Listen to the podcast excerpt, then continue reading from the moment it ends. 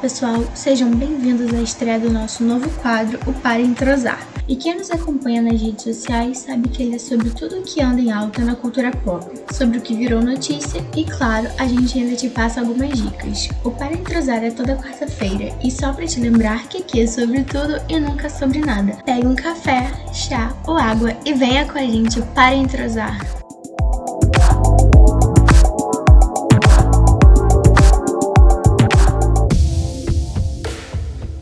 E para participar do Para Entrosar, a gente ganhou mais uma apresentadora.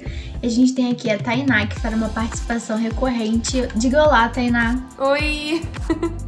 A Tainá entrou nessa jornada aqui comigo para poder levar o melhor conteúdo possível para vocês e para ter uma interação maior então a gente vai começar já aqui numa boa, falando sobre coisas que a gente gosta.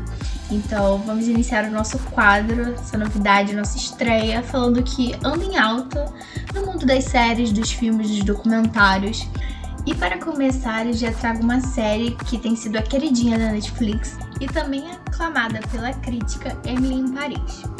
Como o próprio título já diz, trata-se da história de Emily Cooper, uma norte-americana que chega a Paris Vivida pela atriz Lily Collins, a personagem principal é transferida para a cidade de trabalho, sem saber falar o idioma local. O novo ambiente corporativo é o que chama a atenção de todos, onde a jovem precisa enfrentar o choque cultural. E além disso, uma das suas missões é dar uma perspectiva norte-americana sobre marketing. A sua primeira temporada tem 10 episódios e é ótimo para devorar em um dia de ócio. E tem também A Maldição da Mansão Bly segunda temporada da série antológica A Maldição, criada por Mike Flanagan para Netflix, que teve a Maldição da Residência Rio como a primeira temporada. Em A Maldição da Mansão Bly, a jovem Dani Clanton é contratada por Henry Gray para trabalhar numa enorme e antiga mansão, cuidando de seus dois sobrinhos órfãos. Mas tudo se complica quando os irmãos Flora e Miles começam a apresentar um comportamento estranho. A história se passa na Inglaterra em 1987 e é inspirada no conto A Volta do Parafuso. E a primeira temporada tem nove episódios.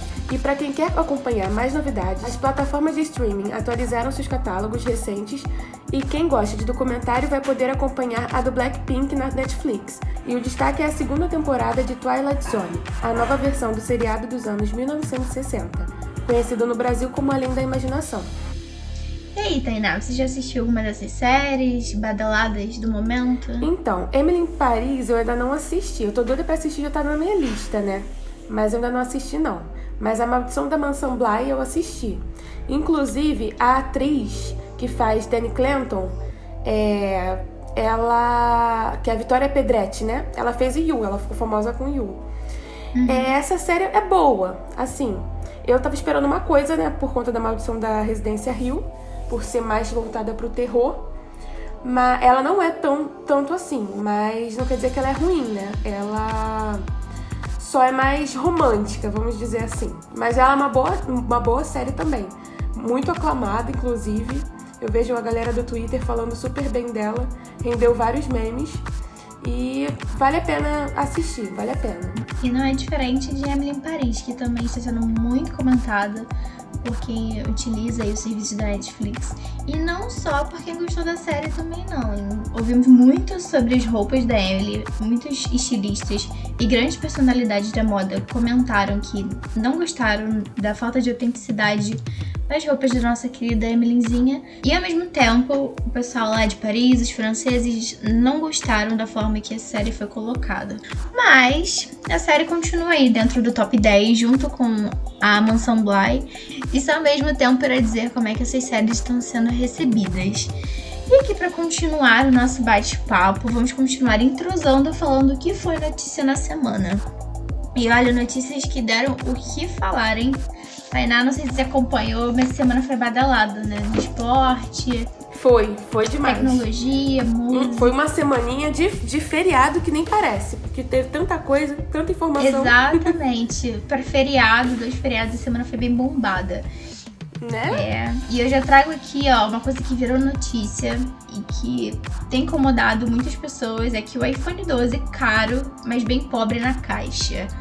Para quem não sabe, né, a Apple surgiu aí com um novo modelo e também com algumas críticas bem palpáveis. Essa semana quem roubou a cena foi o iPhone 12 mini, que chamou a atenção de fãs da Apple por trazer um visual moderno aliado a uma tela menor e que custa menos do que os demais modelos da linha iPhone, custando 729 dólares na versão desbloqueada, o que dá cerca de 4.075 reais. O mini chega com internet 5G e processador A14 Bionic, que promete ser até 50% mais potente que os chips rivais. Por outro lado, a Apple não fornece mais os fones de ouvido e o adaptador de tomada na caixa do celular. E com isso foi que o mundo foi a delírio, os consumidores foram à loucura. Tainá, o que, que você acha aí, você que é usuária do iPhone? Então, é muito polêmico, né? É, eu, eu particularmente não gostei, porque o, é, quem tem carregador sabe que depois, com o tempo, ele não vai ficando tão, tão bom quanto antes, né? Quando a gente compra na caixa. Fone de ouvido, então, nem se fala. Eles disseram que foi uma pegada ecológica e tudo mais, e tudo bem, realmente tem. Mas pelo valor, eu acho que eles poderiam diminuir pelo menos, né? Já que não vai ter dois não terão dois itens muito importantes, né, um celular. A desculpa também que eu vi muitos fãs da, da Apple dizendo é que quem tem iPhone já tem o, o, o carregador, eles viriam só com o cabo. E fone de ouvido, principalmente lá nos Estados Unidos, eles usam muito AirPod. Então não teria tanto problema com isso. Mas é aquilo, né? A gente não pode pensar só em pessoas que já têm iPhone, né? Não dá para pensar só nisso. E então, e pelo valor exorbitante, eu não aprovei muito não, sinceramente. É, eu acho que o máximo de sustentabilidade que a gente viu ali é que o nosso dinheiro literalmente virou capina. Porque assim, você é? paga por uma coisa cara e que você não tem direito a outras funcionalidades, né? Mas vamos ver no que, que isso vai dar e se ainda vai gerar mais notícia. O que mais você tem pra gente, Tainá? Com certeza. Então, e a semana ainda foi boa para os fãs de Justin Bieber. O cantor canadense se juntou ao compositor e produtor Benny Blanco e na sexta-feira os dois lançaram Lonely. A música que teve direito a videoclipe é considerada por muitos de fazer chorar, pois mostra um momento delicado e solitário na carreira de Bieber. Eu assisti o, clipe, escutei a música e confesso que, assim, eu fiquei com dó no coração. Mas a pergunta que não quer calar, Justin Bieber vem ou não vem no Rock in Rio? Vamos, vamos crer que sim, né? Estou apostando tudo. eu espero que a gente possa contar, né, no que o que a gente pode esperar dessa notícia aí, né? Mas enquanto isso, a gente conta apenas o que a gente tem, né? E ainda para entrosar mais, temos novidades sobre o que podemos esperar em questão no mundo da música. E tem novidade por aí, ó. A girl band britânica Little Mix nem esperou o Natal e já está presenteando seus fãs com um álbum novo. E já tem novidade do single Happiness, uma canção que fala sobre amor próprio e a fuga do relacionamento abusivo. Esse é o sexto álbum das meninas e se chama Confetti. Nessa vibe musical, temos a Loki com a faixa solo Alive, que prioriza a experiência do ouvinte com batidas que emulam os compassos ritmos do coração, e podemos esperar por aí também álbum novo da Lana Del Rey, parceria entre Léo Santana e Luísa Sonza e música natalina de Gwen Stefani. Assumida. Nossa, muita coisa. Olá, assumida. Assumida. Poxa, minha infância toda foi com Gwen Stefani. Muita coisa boa. E assim, a Gwen, ela estava sumidíssima mesmo. E acho que muita gente a conhece pelos singles é, mais antigos aí, anos 2007. Verdade. Gosto muito dela. Ela fez em minha infância. Sim. E uma coisa que eu quero, o quanto antes, é poder noticiar aqui é a lista dos artistas do Rock in Rio, né? Queria aproveitar e te perguntar, algum palpite? Olha, eu, eu, eu tenho um palpite em Bruno Mars. Ah, é, quero. A gente podia fazer um bolão, né, aqui no Entrosa. Sim! Não é? Ó, eu acho Concordo. Bruno Mars. Acredito que a Anitta de novo, porque ela foi convidada pro Rock in Rio agora em Lisboa. Eu acho que vai acontecer uhum. ano que uhum. vem, mas já tá confirmada. Post Malone, eu acho que foi o primeiro confirmado no Rock in Rio do Brasil. Vai acontecer também ano, ano que vem.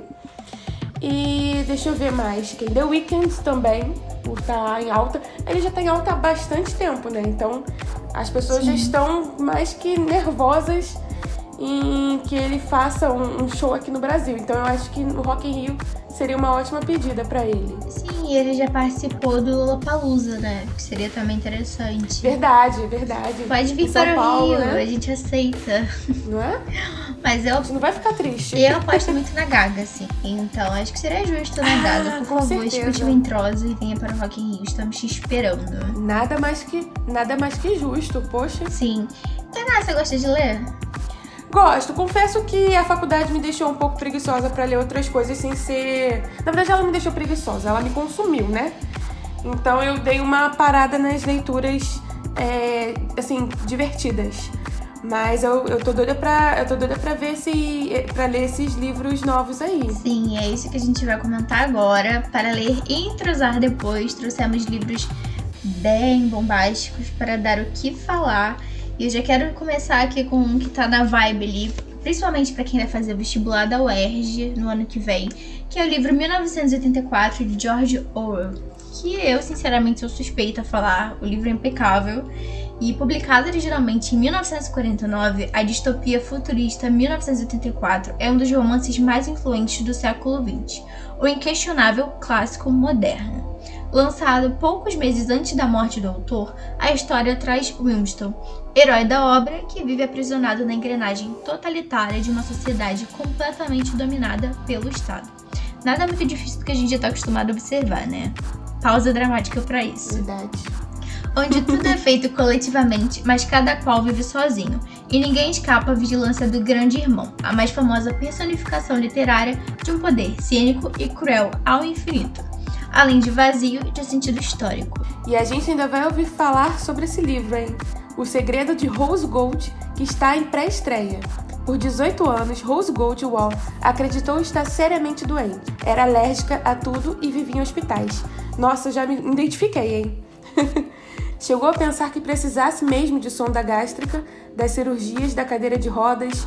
Os vizinhos faziam o possível para ajudar, mas não importa por quantos médicos a menina passava, quantos exames ou cirurgias realizasse, ninguém sabia o que havia de errado com ela. Acontece que a mãe dela, Pat Wetz, é uma ótima mentirosa, e após cinco anos na prisão, ela está finalmente livre. Tudo que Pat quer é deixar as mágoas para trás, fazer as pazes com a filha, que testemunhou contra ela, e cuidar do neto. Assim, quando Rose Gold concorda que a Pat vai morar com ela, Parece que o relacionamento entre mãe e filha está de fato caminhando para a reconciliação, mas Rose Gold conhece a mãe de e Pat, sempre acerta suas contas. Nossa, É. tem cara de que vai ser bom. São dois livros aí, Sim, tem cara de vai ser muito bom, realmente. sim. E eu quero ler esse 1984. Já ouvi falar, eu sempre falo, é aquele livro que eu já deixo ali separadinho na lista da Amazon. Mas eu sempre, ah, depois eu leio, depois eu leio, mas eu vou, vou procurar, vou procurar ler sim. Não, com certeza. E essa da pré-estreia também. E em 1984, ele tem uma história muito interessante porque na cabeça do autor que o escreveu em 1949, 1984 seria do jeito que ele descreve no livro, né? Com a sociedade sendo controlada pelo Estado, por um bem maior, sabe? O que é considerado o grande irmão, né? Uhum. E o engraçado desse livro, porque ele imaginou isso em 1984, mas é uma coisa tão real e tão palpável que a gente até se assusta, né? Então, eu acho que vale a leitura. E o livro que você acabou de citar não me parece muito diferente de coisas que a gente já acompanhou, né? De histórias é, bem conhecidas. Mas eu gosto dessa pegada misteriosa que ele traz, né? Que a gente pode acompanhar aqui na sinopse. É, eu adoro. Inclusive, eu, eu amo um suspense, né? E com certeza vai, vai pegar essa parte da, da mãe presa e tudo mais. Então eu acho que vai ser um, um romance. Assim, não um romance de casal, né? Vai ser mais mãe e filha, né? Se reconciliando. Mas vai ter essa pegada de suspense que eu adoro. Sim. É isso, gente. Essas foram as nossas notícias da semana, tudo que está em alta e tudo que a gente quer compartilhar para vocês aqui pra gente poder entrosar cada vez mais. E obrigada, Tainá, nossa participante recorrente. Ah, que nada. Vão me ouvir muito ainda. E é isso, pessoal. Essa foi a nossa estreia e a gente se vê nas próximas.